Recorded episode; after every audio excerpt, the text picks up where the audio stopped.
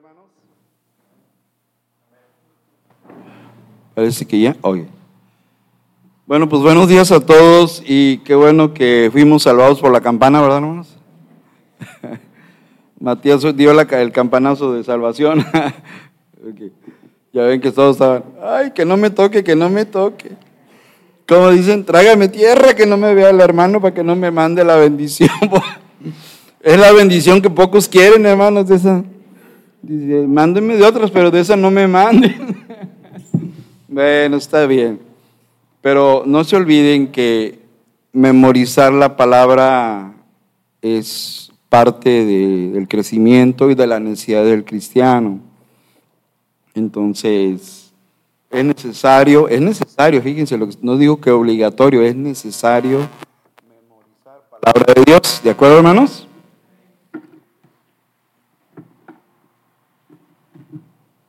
Entonces, este, qué bueno que hay esta actividad para todos nosotros, como parte de la escuela dominical, porque esta es la escuela dominical, así le han llamado algunos. Pues bueno, hermanos, este, ah, me uno a la gratitud de muchos de ustedes por el, la hermosura del servicio del miércoles, hermanos, que hubo un gran número de, hermanos, una gran fraternidad cristiana, gran compañerismo, mucha comida, hermanos, muchos alimentos. Ahora sí las hermanas se excedieron, muy generosas todas, y todo estuvo delicioso, ¿verdad, hermanos? bien este, nutritivo, hubo de todo. La comida mexicana así es y todo estuvo muy delicioso, pero sobre todo el compañerismo, sobre todo la palabra de Dios también, todo fue muy edificante. Y eh, agradecidos con Dios por también, por las buenas noticias de que hermanas están añadiendo a la femenil, pues este es parte de la vida de la iglesia, el, grupo femenil que ayuda bastante en los propósitos de Dios. Eso está en la Biblia, hermanas, allá en Lucas 8, pueden leerlo, Lucas 8, este, dice la Biblia ya que Jesús tenía un grupo de hermanas que apoyaban, ahí se ve la femenil en, el Evangelio de Lucas y que dice que reunían de sus bienes, es decir, apoyaban con ofrendas misioneras al ministerio de Cristo. Es decir, sí, Jesús vivía por fe, pero había una organización de mujeres que decidieron, los apóstoles tenían sus gastos para ir a, predicar de dos en dos, y se ve ahí un, un grupo de hermanas reuniendo fondos para apoyar el ministerio, sin duda. Y bien, este,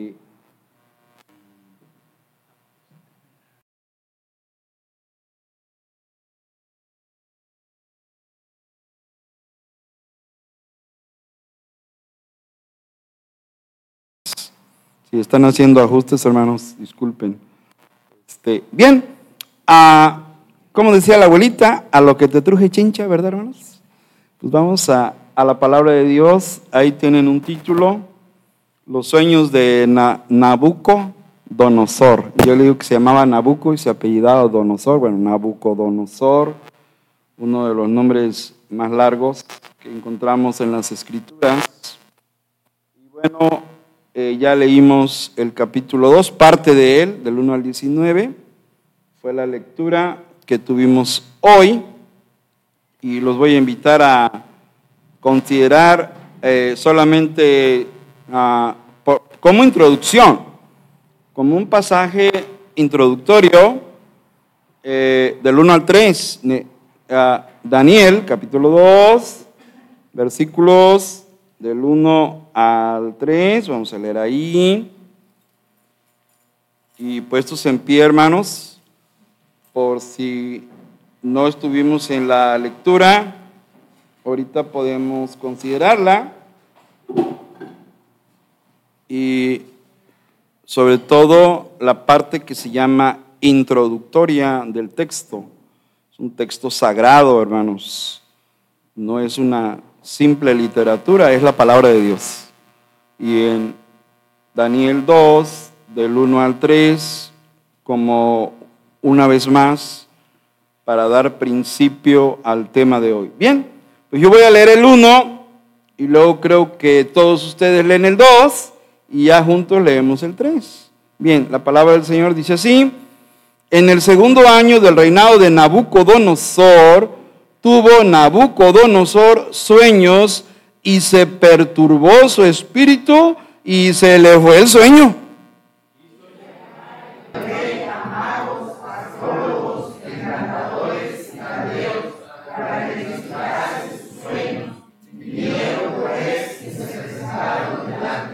Todos. Y el rey les dijo, he tenido un sueño y mi espíritu se ha turbado por saber el sueño. Palabra de Dios, hermanos. Vamos a orar. En esta mañana, Padre Santo, estamos agradecidos, pero también necesitados, Señor. Si tú no vas con nosotros, no queremos ir, Señor. Acompáñanos esta mañana con tu presencia hermosa y santa a través del Espíritu de Dios que mora en nosotros. Condúcenos en este tema enséñanos lo que tú sabes que necesitamos aprender, pero mucho más, ayúdanos a obedecer esta palabra tuya, Señor. Te doy gracias por cada hermano y hermana en esta mañana, una mañana fría de febrero, pero llenos de tu bendición y de tus cuidados, Señor. Gracias por alimentarnos, por suplir nuestras necesidades. Gracias por las pruebas, Señor, también, por cualquier dificultad que hemos pasado en la semana, te damos gracias porque la Biblia dice que demos gracias en todo. Así que agradecemos toda dificultad, toda prueba, todo malestar físico, toda situación. Te damos gracias, Señor. Y ahora prepara nuestros corazones porque nosotros somos vasos de barro, bien lo dijo Pablo. Y es necesario que en estos vasos de barro tu palabra sea depositada, Señor, para guardarla allí y para salir a obedecerla, Señor. Dirígenos, enséñanos, ilumínanos, danos unción a nuestros labios, dirígenos en el nombre de Cristo Jesús. Amén. Y bien, hermanos, sentados, porque el tema ya comenzó. El tema se llama Los sueños de Nabucodonosor. Yo en el título original le había puesto el sueño de Nabu Kudurri Utsur así se llamaba. Nada más que ya el castellano se dice Nabucodonosor, pero él se llamaba Nabu Kudurri Utsur. Ese era su nombre en babilónico, idioma caldeo más que nada, pero bueno, lo castellanizamos como en Reina Valera y se convierte en Nabucodonosor, hermanos. Pues bien, vamos a ver algo importante. En este capítulo es, un, es muy importante porque es un diseño de la historia de la humanidad que estoy diciendo. Dios ya profetizó, nos da un anticipo de, todo, de toda una época histórica en la humanidad que se va a cumplir, que se ha cumplido la mayor parte y que está por cumplirse otros eventos. Estamos hablando de profecía.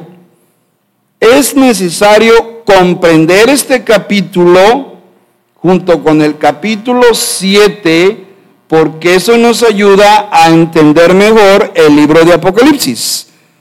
Yo puedo decir que Daniel es el libro hermano de Apocalipsis. Daniel y Apocalipsis van de la mano. Ambos libros son proféticos, ambos libros también se le llama escatológicos, palabra que significa el estudio de las últimas cosas. Eso significa escatológico. Y es un libro muy importante en el Antiguo Testamento que nos va a ayudar a crecer, a madurar porque Daniel tiene muchas cosas buenas que enseñarnos a todos, hermanos. Y aquí estamos para imitar los buenos ejemplos de los siervos de Dios, hermanos.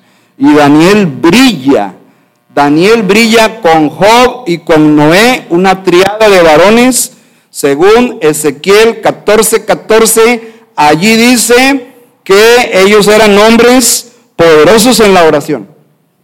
Y eran tan poderosos que sus oraciones pudieran resolver necesidades personales, pero de nadie más. Y no hay otros hombres que se mencionen como hombres poderosos de oración, aunque sí los hubo. Evidentemente, Nemías era un hombre de oración, Isaías, sin duda, el rey David, Salomón y muchos más, pero destacan ellos tres.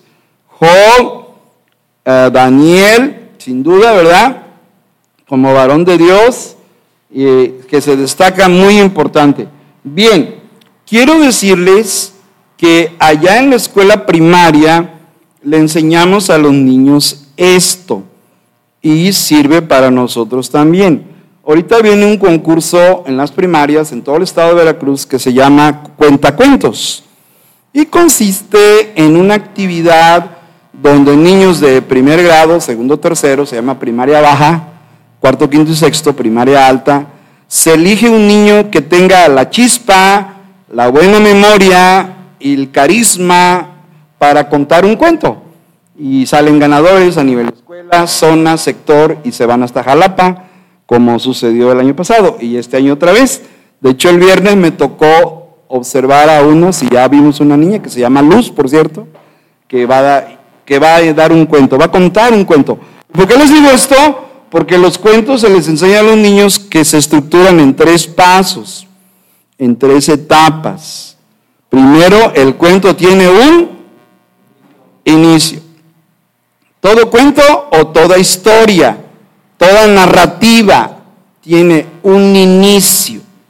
Luego viene una parte del medio que se llama un nudo, metafórico, porque como hay como que hay un una situación allí compleja. Bueno, como lo dice ahí en los rectángulos ovalados, en el inicio, ¿qué sucede, hermanos? Se presentan los personajes, se muestra el lugar y tiempo en que ocurre la historia. ¿De acuerdo?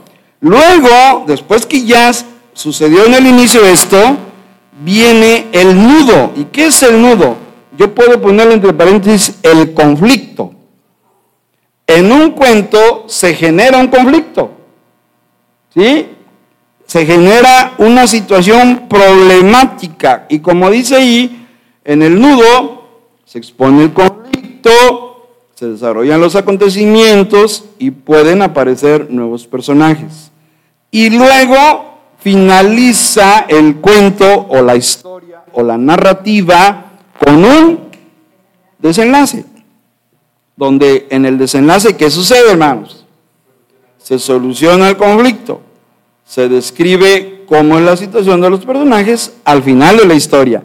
Y así los niños mentalmente, el, inicio del cuento es este, el nudo o problema es este, el conflicto, y final feliz, ¿verdad? Y, y todos fueron muy felices, ¿verdad? El desenlace. Bueno, ¿por qué estoy enseñando esto? Porque en este capítulo 2 sucede precisamente eso. ¿Qué sucede, hermanos? ¿Qué aparece en el inicio, hermanos? Díganmelo, por favor. Un rey que tiene un sueño, una gran pesadilla. Pero no termina ahí. El rey se ve en una situación que quiere saber el significado de ese sueño o serie de sueños que se fueron repitiendo y repitiendo. El mismo sueño soñado varias veces. Y entonces se expone el conflicto. ¿Y cuál fue el conflicto? Que como no le pudieron resolver su problema, da una orden de, de muerte. Ejecutar a todos los supuestos sabios que no le supieron resolver su problema que tenía de la interpretación del sueño. Eso es lo que sucede en este capítulo. El conflicto no era tanto, pues es que no sé qué soñé o quiero, no, el conflicto fue un decreto de muerte, un decreto, una amenaza contra todos los supuestos sabios, cuatro tipos que había ahí en Babilonia, y eso implicaba la muerte de Daniel y sus tres amigos.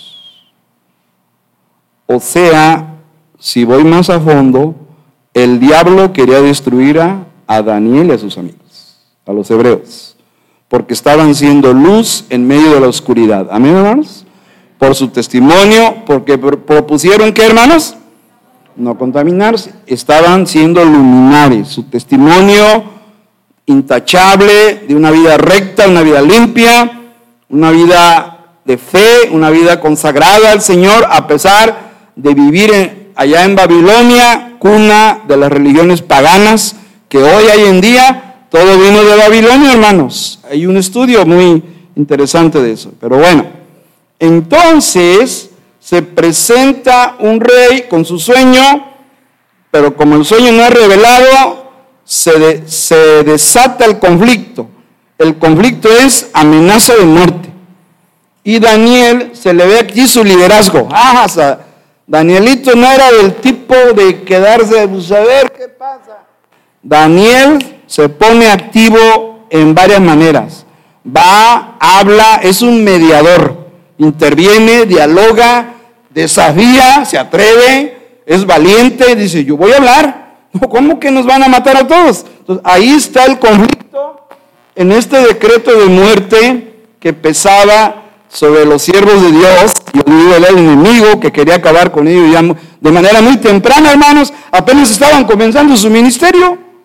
Y el enemigo luego, luego dice, esto me lo sé, voy a hacer que el rey dé una orden de matarlos. Recuerde que el ladrón viene para qué, hermanos? A eso vino el enemigo. Y siempre la va a traer contra los siervos de Dios. Desde Génesis, Apocalipsis, el diablo golpea, ataca, encarcela a los siervos de Dios. Jeremías fue uno de ellos, hermanos. Juan el Bautista le cortaron la cabeza. Noemías se burlaron de su muro. Moisés lo desafió un grupo de rebeldes. Todos los siervos de Dios enfrentan enemigos, hermanos.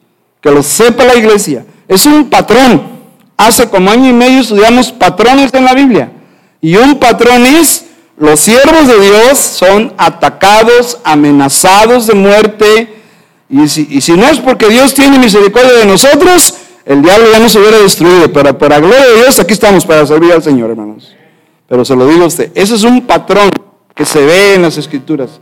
¿Y quién fue el primero que comenzó el patrón? Caín, hermanos. Mató a Abel, que por medio de él venía la descendencia mesiánica, hermanos. Cristo venía por la genética de Abel y ahí tempranamente el diablo, utilizando a Caín para disque hacer fracasar los planes de Dios, pero Dios, aunque aparentemente es derrotado, siempre saca la victoria, hermanos. Y Dios dice, ah, bueno, me mataste a Abel, que por él medio iba a venir Jesucristo, ok, voy a dar a Seth. Y Dios dio a Seth y por él vino la línea mesiánica, hermanos. O sea, tempranamente el enemigo la trae contra los siervos de Dios. Y aquí no es la decepción. Daniel y sus tres amigos, acuérdense cómo le llamo el cuarteto de Babilonia, estaban bajo Por eso es el nudo ahí, el conflicto. Pero bendito Dios que hay un final feliz, ¿verdad, hermanos? Dios da el final feliz. Desenlace y dio. ¿Y cuál fue el desenlace? Dios da la respuesta a la petición de aquel rey. Bueno, no hay, vamos a entrar, vamos a ver cinco puntos que se ven allí. Primero se ve un insomnio. Lo puede usted ver en el versículo 1. ¿Alguien, hermanos, que compruebe esto?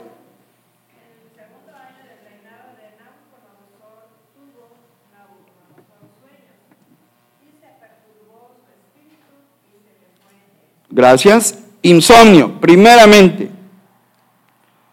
Cuando Daniel escribe que Nabucodonosor tuvo sueños, sugiere que el rey experimentó esa experiencia nocturna de una serie de sueños o aspectos de sueño durante un periodo de tiempo. Estos sueños lo afectaron física, anímicamente.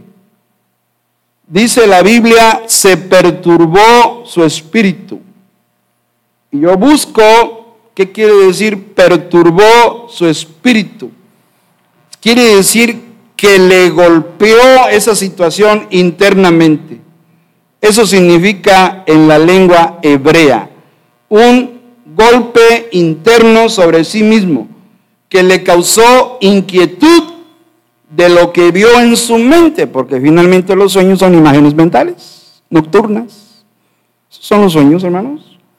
Así que dice adecuadamente el texto sagrado que tuvo sueños, plural, una serie de sueños, o un mismo sueño soñado varias veces, un sueño repetido, y se perturbó su espíritu, o sea, su ser interior. No busqué la palabra espíritu, humano, ah, en hebreo se dice roach, el roach, si puede ser espíritu o, o es nefesh, que es el alma, pero el ser interior de este rey se impactó, porque es lo que significa cuando dice allí, se perturbó su espíritu, que sufrió un golpe, algo que lo inquietó, lo perturbó, lo sacudió, le causó zozobra interna, ¿verdad? A tal grado que le causó un insomnio, ya no pudo dormir, porque dice, se perturbó su espíritu, ¿y qué más hermanos? Se le fue el sueño. Se le fue el sueño. Y hermanos, aquí nos habla de un problema que quizás muchos padecemos, el insomnio, hermanos, que es un trastorno del sueño. Los que lo padecen o los que lo padecemos tenemos problemas para conciliar el sueño y como resultado se duerme poco o tendremos un sueño de poca calidad y eso hace que nos levantemos como si estuviéramos cansados. Así nos afecta el insomnio. ¿Alguien de aquí padece de insomnio, hermanos? Yo creo que todos en algún momento padecemos insomnio. Bueno, hay varias estrategias para vencer el insomnio. Mi favorita es estar repitiendo el Salmo 23. Jehová es mi pastor, nada mejor. Y una y otra y otra y otra. Y es una técnica que he aprendido. Estar diciendo, Jehová es mi pastor. ¿Y luego qué, hermanos? Nada me falta. ¿Y luego? Me hará ¿Y luego? ¿Y luego? ¿Y luego? ¿Y luego?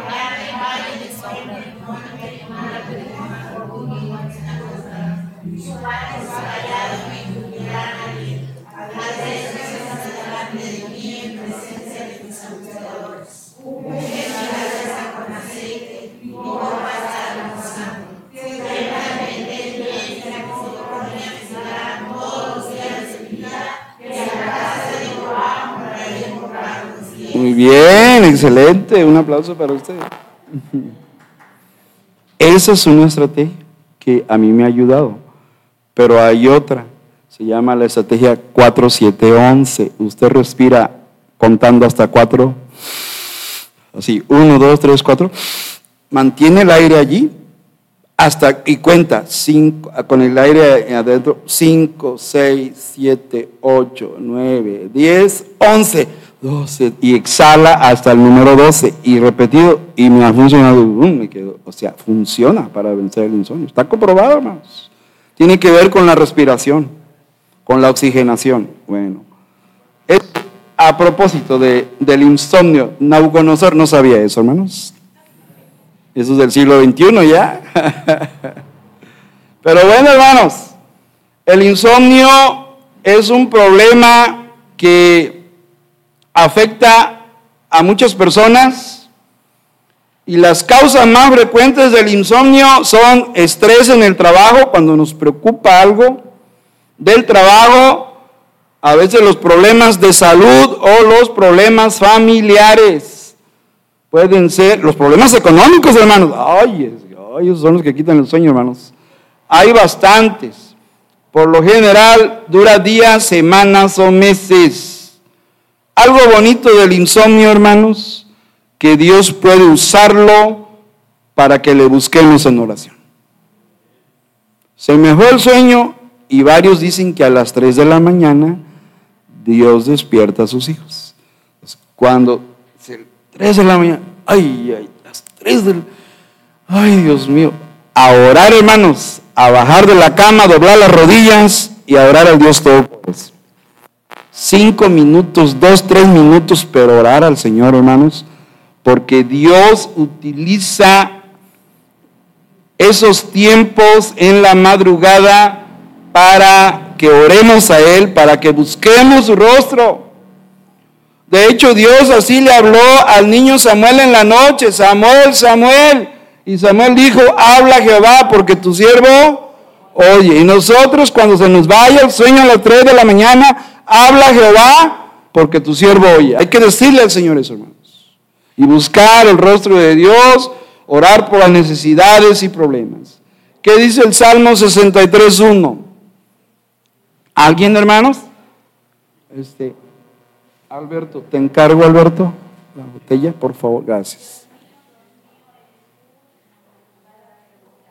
Eso. ¿Qué dice? Dios mío, Dios mío, ¿qué? ¿Eres tú de madrugada hay un himno, sí, así lo hemos cantado, ¿verdad, hermano? Lo hemos puesto. De madrugada te buscaré. ¿Por qué Dios busca madrugadores? Dios no solo busca adoradores, busca madrugadores también, hermano. Hay algo, hay varias razones que se han dado. Las fuerzas del mal andan en, mucho en las tinieblas. Y Dios quiere que sus hijos estemos orando, hermanos. Así que la próxima vez que se te vaya el insomnio, no te quejes, hermano, ponte a orar. Ora por la iglesia, ora por los misioneros, ora por el pastor, ora por los hermanos, ora por los enfermos, ora por las necesidades. Necesitamos orar, hermanos. Cristo habló de una parábola de la necesidad de orar siempre y no desmayar, dice Lucas 18.1, hermanos. Orar, la necesidad de orar siempre y no desmayar para vencer el insomnio, hermanos, que es un problema que puede afectarnos física y espiritualmente. Número dos, indagación. El rey tuvo insomnio y como quería saber el significado de sus sueños, se le dio la idea de indagar. ¿Qué es la indagación? Buscar una respuesta. A ver, versículos de 2 al 4, hermanos. ¿Alguien, por favor, de pie, nos quiere leer?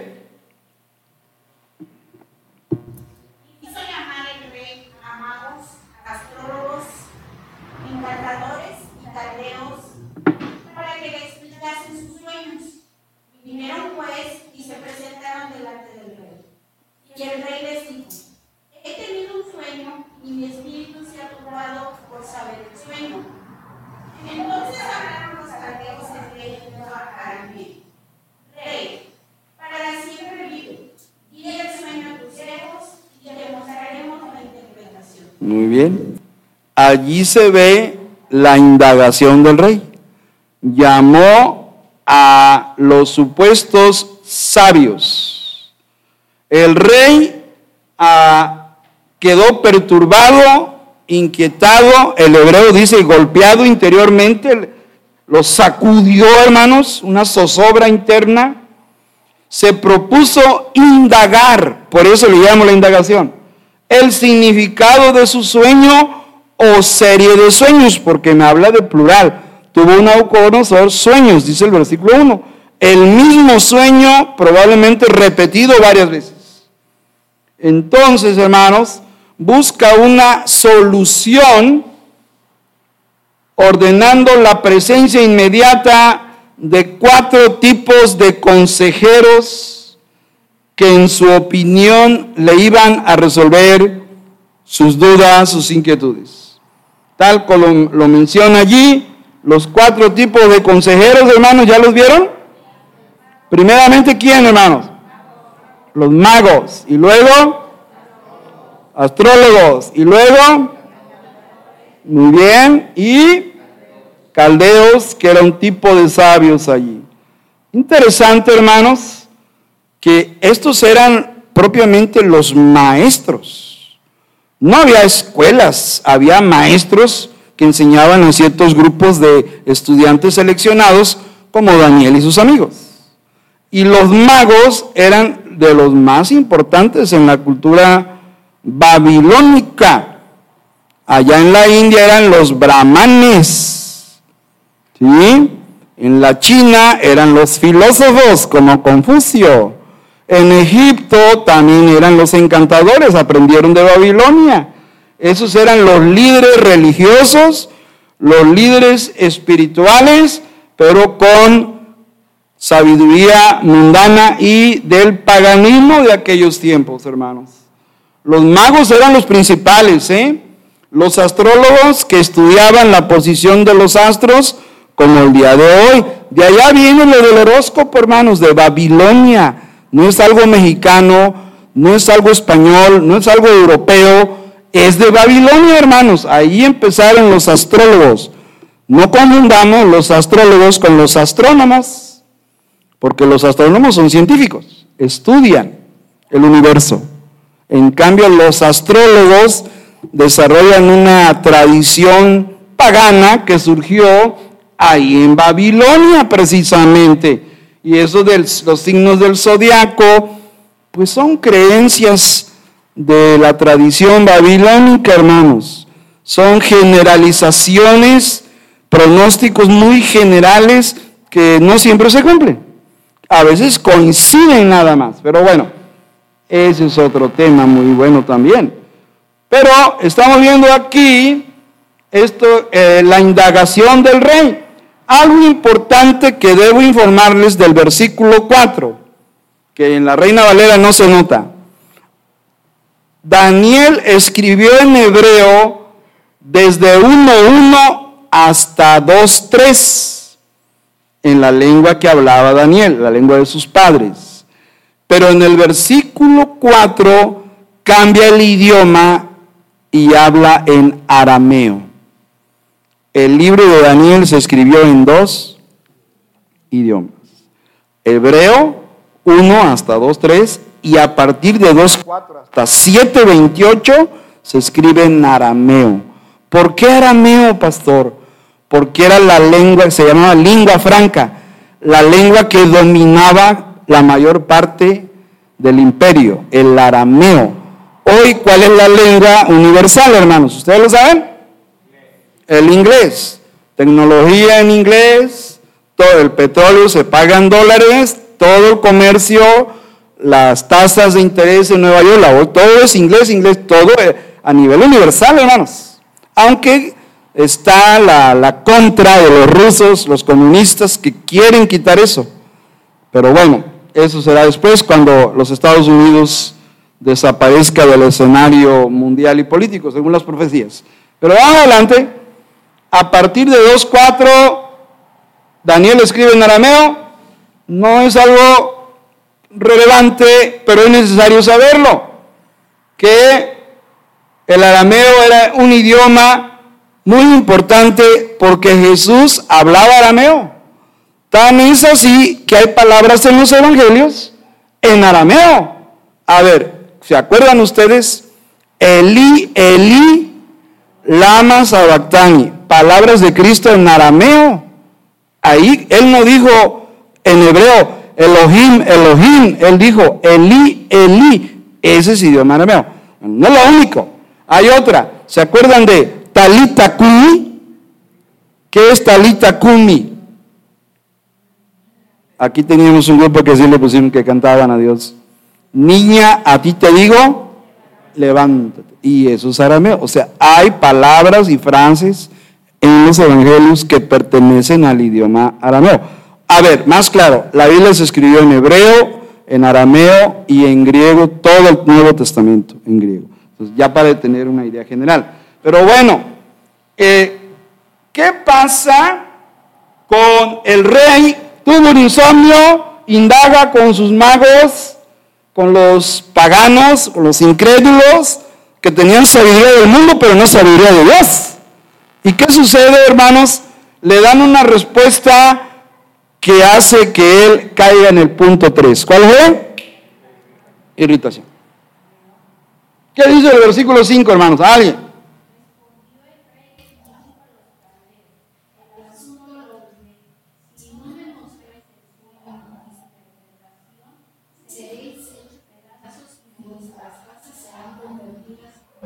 Hermanos, qué tremendo es esto. El rey, al no recibir una respuesta que calmara su espíritu, recuerden cómo estaba su espíritu por dentro, golpeado, inquieto, en zozobras. No puedo dormir, ¿qué quiere decir ese sueño? estaba preocupado, con una carga emocional, espiritual, inquieto, el insomnio, estamos hablando, y, y indagó con sus magos y los magos fracasaron, hermanos. Entonces viene el rey y se irrita porque dice, nomás vean sus palabras, hermanos, versículo 5. Respondió el rey y dijo a los caldeos, que aquí significa dos cosas, el pueblo caldeo y un grupo de sabios. Aquí significa un grupo de sabios. El asunto lo olvidé y si no me mostráis el sueño y su interpretación, les pidió dos cosas. ¿Qué pasó con Nabucodonosor? ¿Olvidó el sueño? Es que no recuerdo qué fue. ¿Les ha pasado que han soñado algo y cuando se despiertan en la mañana no se acuerdan qué soñaron? ¿Ustedes se acuerdan qué soñaron anoche? ¿No? ¿Algunos sí? Bueno, interesante hermanos. El rey dijo, el asunto lo olvidé. Le dijeron los sabios, denos el sueño y se lo interpretamos. Le iban a inventar, hermanos. Usar los horóscopos. De acuerdo a Marte, la posición con la Luna y Júpiter. Y ya ven que echan esos rollos que no son científicos. Son elucubraciones nada más. Son imaginaciones de hombres, hermanos. Dice la palabra de Dios, tremendo lo que, lo que menciona el versículo 5, hermanos. ¿eh? Si no me muestran el sueño y su interpretación, seréis hechos qué? Pedazos. Y no solo ustedes. ¿Qué dijo? Tu familia, porque dijo vuestras casas serán convertidas, o sea, en un basurero terrible. Dijo, los voy a hacer pedazos a ustedes y a sus familias. Se irritó si no me revelan los sueños y su significado. ¡Wow! Era, un dilema, era un problema, ¿no? Era un problema y le voy a decir por qué. Aquí tenemos que hablar de algo que se llama absolutismo. ¿Han oído hablar? ¿Qué es el absolutismo, hermana Blanca? Muy bien, una orden.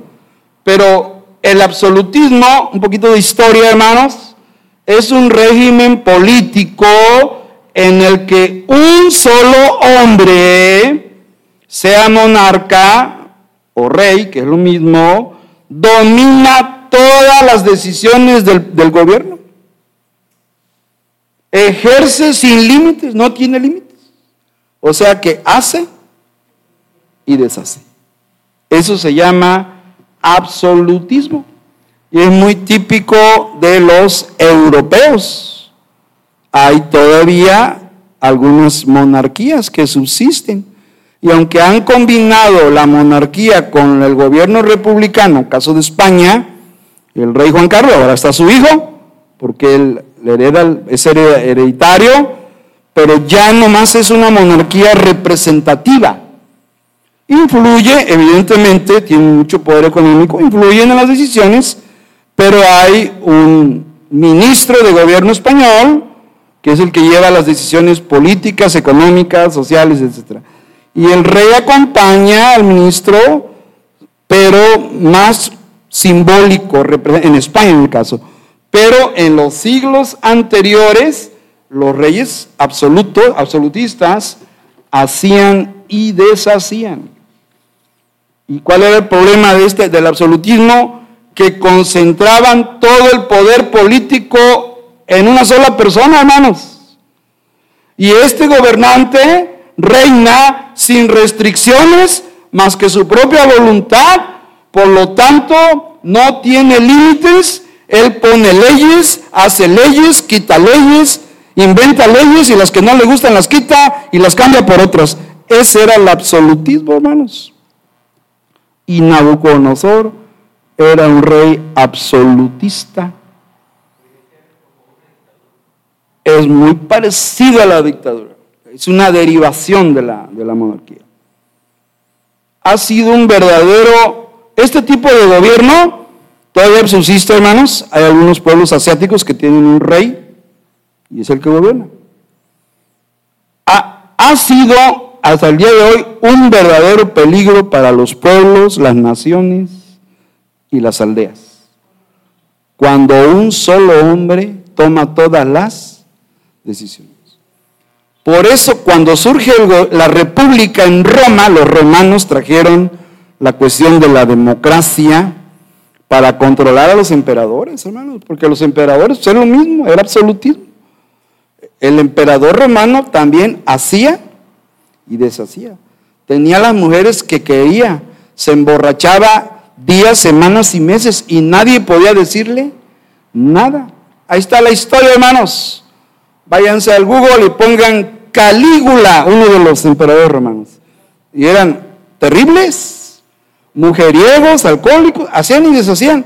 Entonces tenían que, Roma diseñó la idea de los cónsules, gobernantes que, híjole, era una lucha de poderes, ¿verdad? Pero fue progresando, fue progresando a través de la historia. Francia instituye ya mucho mejor la democracia, con las bases de la ley romana y llega a los Estados Unidos y ya se genera el gobierno republicano, donde sí, vamos a elegir un presidente, pero le vamos a poner senadores y diputados para equilibrar los poderes, hermanos. Eso es lo que se busca y en México es lo que se ha buscado. Controlar las decisiones importantes del país y que un solo hombre no tenga no se concentre en él todo el poder. Pero el problema aquí es que este rey sí era absolutista. Y yo le llamo así, el señorito caprichoso, don Nabucco, se le ocurrió cortar cabezas y todo porque no le ayudaron a recordar su sueñito. Qué caprichoso, ¿no, hermanos? Ah, no, yo quiero que me revelen mi sueño y, lo que, pero ni me acuerdo. ¿Y cuál era su sueño? No me acuerdo, quiero que me, pero ¿cómo le vamos a ayudar a recordarlo si si no sabemos qué soñó, pues no sé, según ustedes son los sabios, y ahora quiero que me digan el sueño y el significado. Ah, qué, caprichoso, ¿no? Rey, y si no le revelamos el sueño, los voy a hacer pedazos a todos les. Qué terrible, hermano. Qué terrible el absolutismo. Hasta el día de hoy hay, la mayor parte de los países del planeta intentan tener una democracia. Una democracia a medias, no es una democracia total. Pero los países donde un solo hombre, Corea del Norte, hermanos, ahí no, ahí no puede cuidado, porque el señor Han Shin Wen Jong, ¿cómo se llama, hermanos? Dicen que ellos, ¿saben cómo le ponen nombres? Agarran una, un bote así de leche clavel vacío y lo avientan al piso. ¿Y cómo le vamos a poner al niño? Y cuando cae el bote le dice, clink, clank, clon, chinking. Ah, bueno, así le vamos a poner. Un nombre así. Entonces, es ese señor es peligrosísimo, hermanos. Señor gobernante de, de Corea del Norte. Pero bueno, vamos ahora al punto 4. ¿Qué demostraron los sabios? Incapacidad. Versículos 10 y 11. ¿Alguien, hermanos?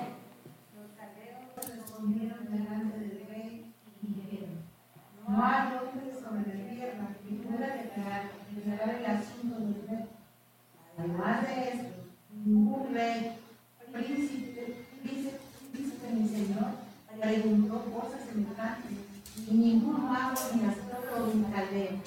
Porque es difícil y no hay quien lo pueda declarar al rey. Salvo los dioses y la orada no es con la carne. Muy bien, qué tremenda declaración. Y yo veo ahí la incapacidad.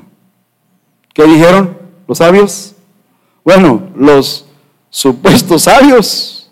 Yo le llamaría los pseudo sabios. Porque tenían sabiduría mundana, pero no la sabiduría de Dios, que es lo que vale más, hermanos. Interesante aquí. Estos falsos magos estuvieron en un aprieto, en un dilema, porque el rey no solo quería la interpretación, quería una descripción del sueño. Y no podían inventar una interpretación porque necesitaban conocer primero el sueño. Interesante. Así que era imposible que describieran un sueño que jamás vieron y le dieron largas al asunto, esperando que el rey cambiara. Se le va a olvidar. Denle un, póngale unas botellas ahí para que se le olvide el sueño. ¿No? Entonces viene la orden que vino de la irritación, hermanos, la orden terrible de acabar con todos los sabios. Ya no solo con los fracasados, porque este sería el grupo de los fracasados, los magos, astrólogos que se mencionan allí, los cuatro tipos, el grupo de los incapaces, y eso nos enseña una cosa, hermanos. No siempre la sabiduría de este mundo resuelve los problemas espirituales de las personas, ¿cierto o no cierto? La gente puede ir a un psicólogo, la gente puede ir a, a muchos, a un centro espiritista, a Catemaco, a no sé dónde, y no se resuelven sus problemas. A una limpia los coaches, porque muchas veces esas decisiones están en las manos de Dios. Esos problemas de la humanidad, solo Dios puede resolverlos, hermanos. Es la verdad. Y aquí se comprueba una vez más que muchas veces la sabiduría del mundo fracasa ante el poder de la sabiduría del Señor. Interesante. Así que se nota aquí el fracaso y Pablo anticipa o menciona ese fracaso de los sabios de este mundo. Primera Corintios 2, 19 al 21, hermanos. Puestos en pie, hermanos, acostumbro a intercalar estas paradas porque son necesarias. Primero, primera, primera Corintios 2, 19 al 21. Ya estamos en el cuarto punto.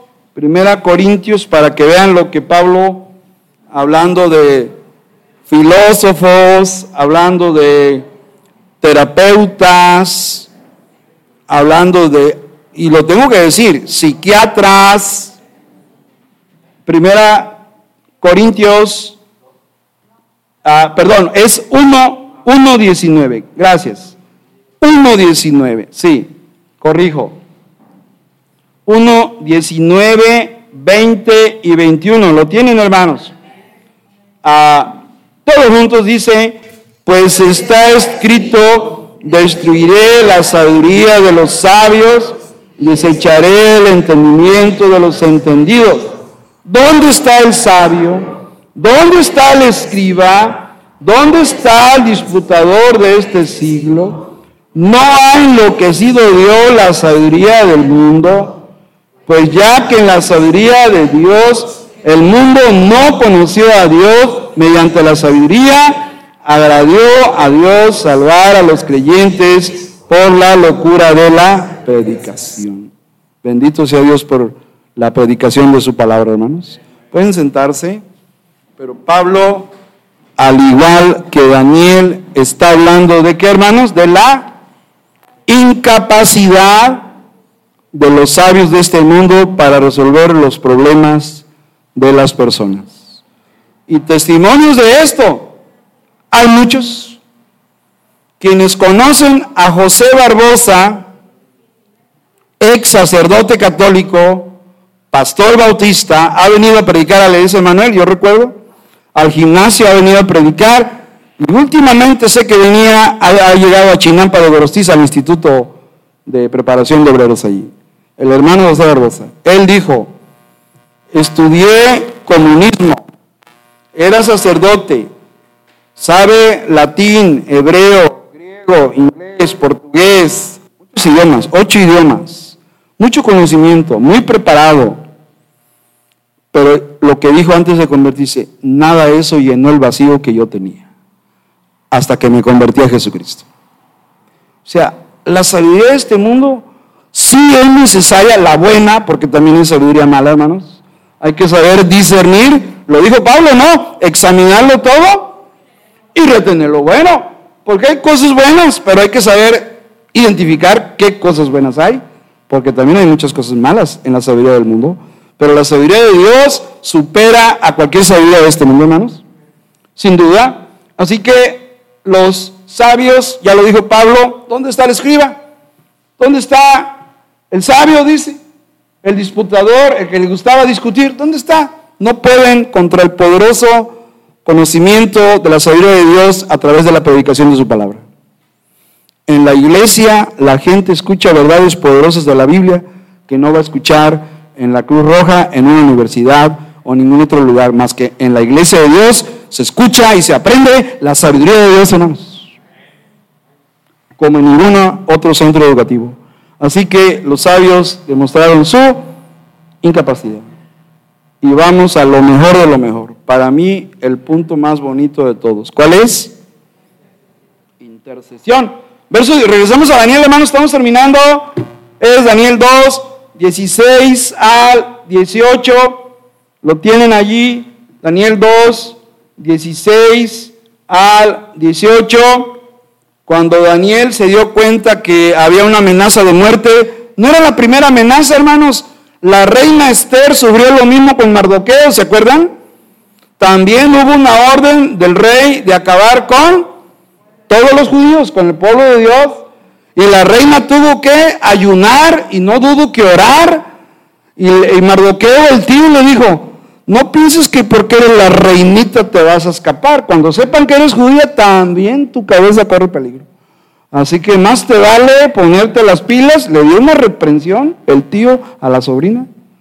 Porque ella es muy cómoda. Ay, yo soy la esposa, a mí no me hacen nada. Ay, ay, ay. Cuando sepan que eres judía, van contra ti también. Y la, le, exhortó a que preparara a su gente para ayuno y oración, hermanos. Y aquí se repite el mismo patrón. ¿Qué pasa cuando el diablo amenaza al pueblo de Dios? Porque es lo que está pasando aquí. Los hijos de Dios recibieron una amenaza de muerte. Aquí incluye incrédulos, sin duda. Pues vamos a ver que la solución de Dios siempre a los problemas es la intercesión. Versículo 16. Y Daniel entró y pidió al rey, qué valiente Daniel. Se puso los pantalones y dijo, yo yo a ese reyesito yo no le tengo miedo. Yo voy y hablo con él. Tremendo liderazgo del siervo, hermanos. No digo, pues a ver quién le pone el cascabel al gato. Ananías, tú. No, yo no. Misael, tú no, yo tampoco. Pues, pues, yo se lo pongo, dijo Daniel. Yo le pongo el cascabel al gato. Y yo hablo con el rey. Versículo 16.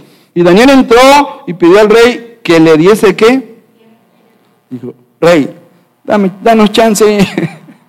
aquí en México, así, ¿no?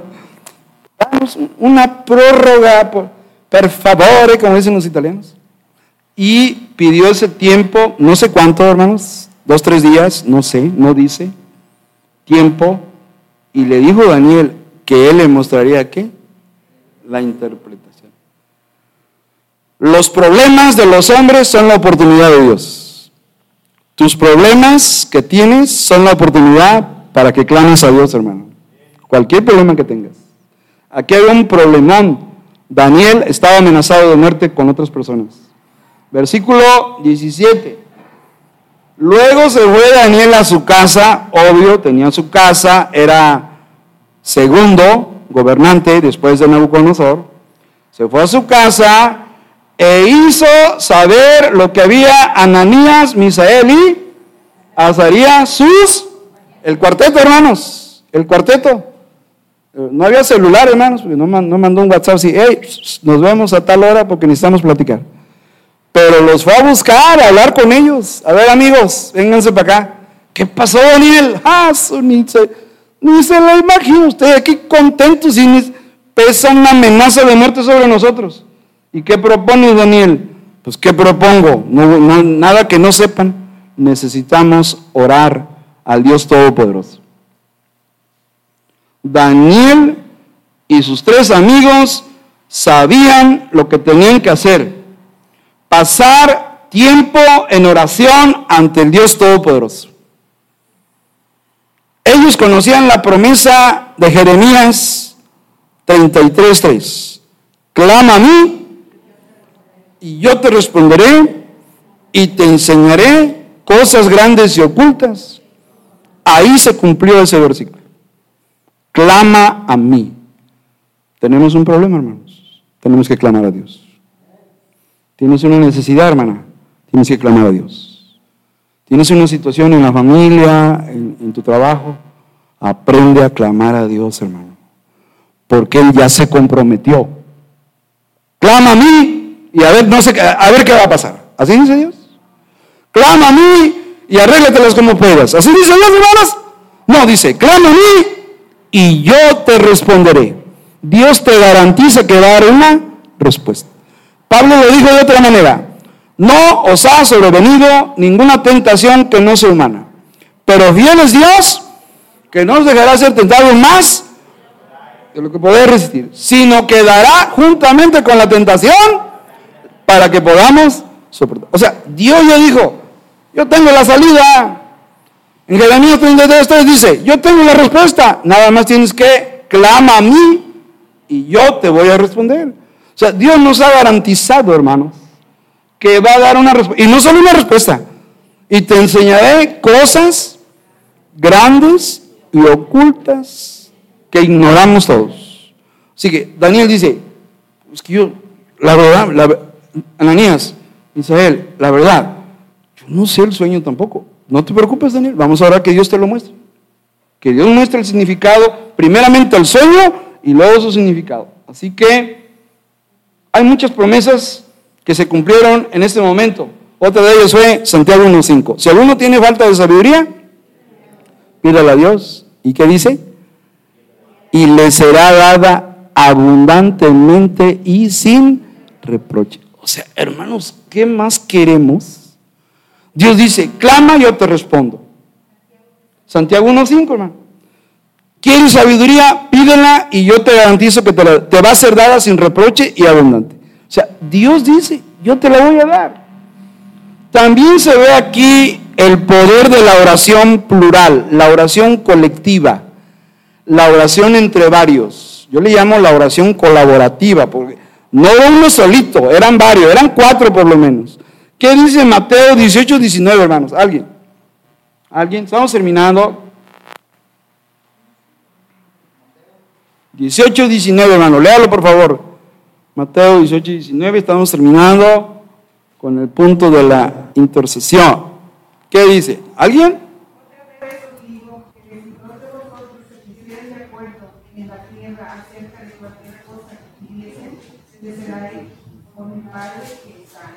El mismo Señor Jesucristo promete que cuando dos o tres o cuatro o más hermanos se comprometen a orar, Dios promete bendecir y responder a esos hermanos intercesores. Amén, hermanos. Otra vez os digo que si dos de vosotros se pusieren de acuerdo, hay que acordarlo, en la tierra acerca de qué, hermanos? Cualquier cosa que pidieren, ¿qué dice Cristo? le será hecho por mi Padre que está en los cielos. La oración plural, la oración colectiva. Daniel no dijo, déjenme, déjenme, yo, yo voy a orar solito. No, no, no, hey, Ananías, ¿necesito tu ayuda, hermano? Sí, Daniel, ¿cómo no? Hey, Misael, y el otro también se menciona. O sea, vamos a orar, ¿verdad? Es oración entre varios. Y qué bonito cuando en el grupo de WhatsApp decimos, hermanos, Oren por esta necesidad y contestan varios. Amén, hermano, vamos a orar. Oremos, oremos. Porque si no tienes dinero para ayudar a las personas, pues por lo menos ora por ellas, hermano. Es que yo, pastor, yo, no te preocupes, hermano. No siempre el dinero lo resuelve todo. La oración sí resuelve muchas cosas. Regálanos las oraciones, hermano. Regálame tus oraciones, hermano, y eso va a ser mucha bendición para mi vida. Así que aquí vemos, ya para terminar, qué importante. Daniel y sus tres amigos sabían lo que tenían que hacer. Cuando viene un problema, una amenaza, una situación difícil, hay que buscar el rostro de Dios, hermanos. Pasar horas en poderosa oración ante Dios y ponerse de acuerdo. Hermano, quiero que me ayudes a orar por esto. Pastor, ore por mí. Hermanos, oren por mí. Hermanas en la femenil, oren por esta situación. Y orando unos por otros, dijo Santiago, para que seáis sanados. Así dijo Santiago, capítulo 5. Así que Dios ha determinado que la oración puede ser la solución a muchos de nuestros problemas, hermanos. Tus problemas no se han resuelto porque no has estado orando, hermano. Los problemas no se resuelven solos. ¿Alguien ha descubierto que los problemas se resuelven solos, hermanos? No, necesitamos qué? Orar. Ni los rezos, ni los novenarios, ni las letanías resuelven. Solamente una oración espiritual ante los ojos de Dios. Daniel y sus amigos clamaron a Dios y el Señor le respondió. Y esto nos recuerda un hermoso canto, hermanos, puestos en pie.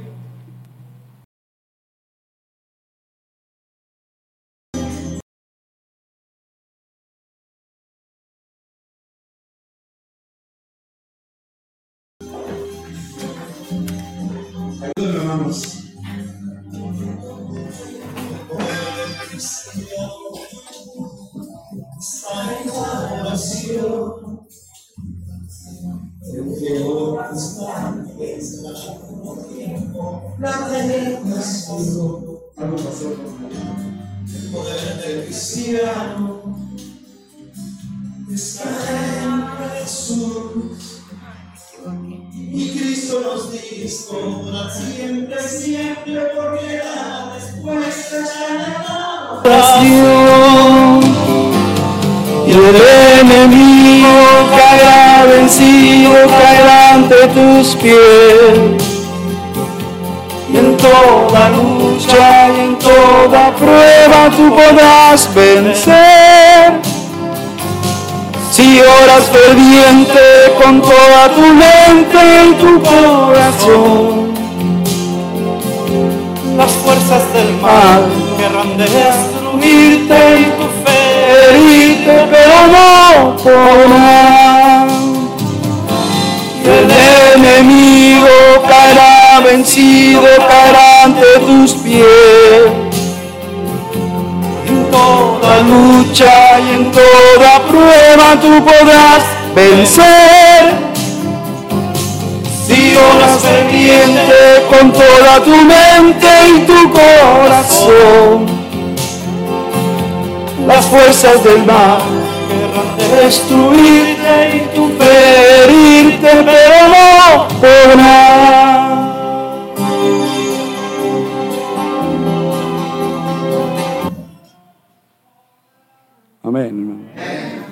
Hermoso himno es, hermanos. Hay que ponerlo, hermanos nuestros, directores de canto. Hermano Misael, diríjanos en oración, por favor. Amante Padre Celestial, estamos muy gozosos, Señor, de haber escuchado esta enseñanza, Señor, en la cual recordamos que no estamos solos, Señor, Amén. Porque usted escucha nuestras peticiones, porque usted escucha nuestras oraciones.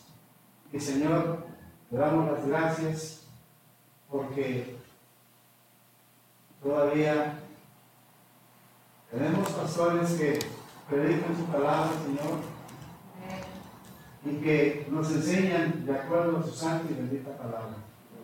Gracias le damos por el pastor Ernesto, Señor. Bendígale abundantemente, bendiga esta iglesia, Padre. Que su amor, su misericordia sea con cada uno de nosotros. Y Señor, ayúdenos a ser como Daniel. Amén, Señor. Que estas enseñanzas, Señor, se graben en nuestras mentes y en nuestros, en nuestros corazones, Padre Santo. Gracias le damos por todo. Bendíganos, llévenos con bien hasta nuestros hogares y permita, Padre Santo, que en la tarde podamos estar nuevamente aquí para aprender más de usted. En el nombre de Cristo Jesús lo rogamos. Amén. Amén. Hermanos, Dios les bendiga, pueden sentarse, doy el tiempo.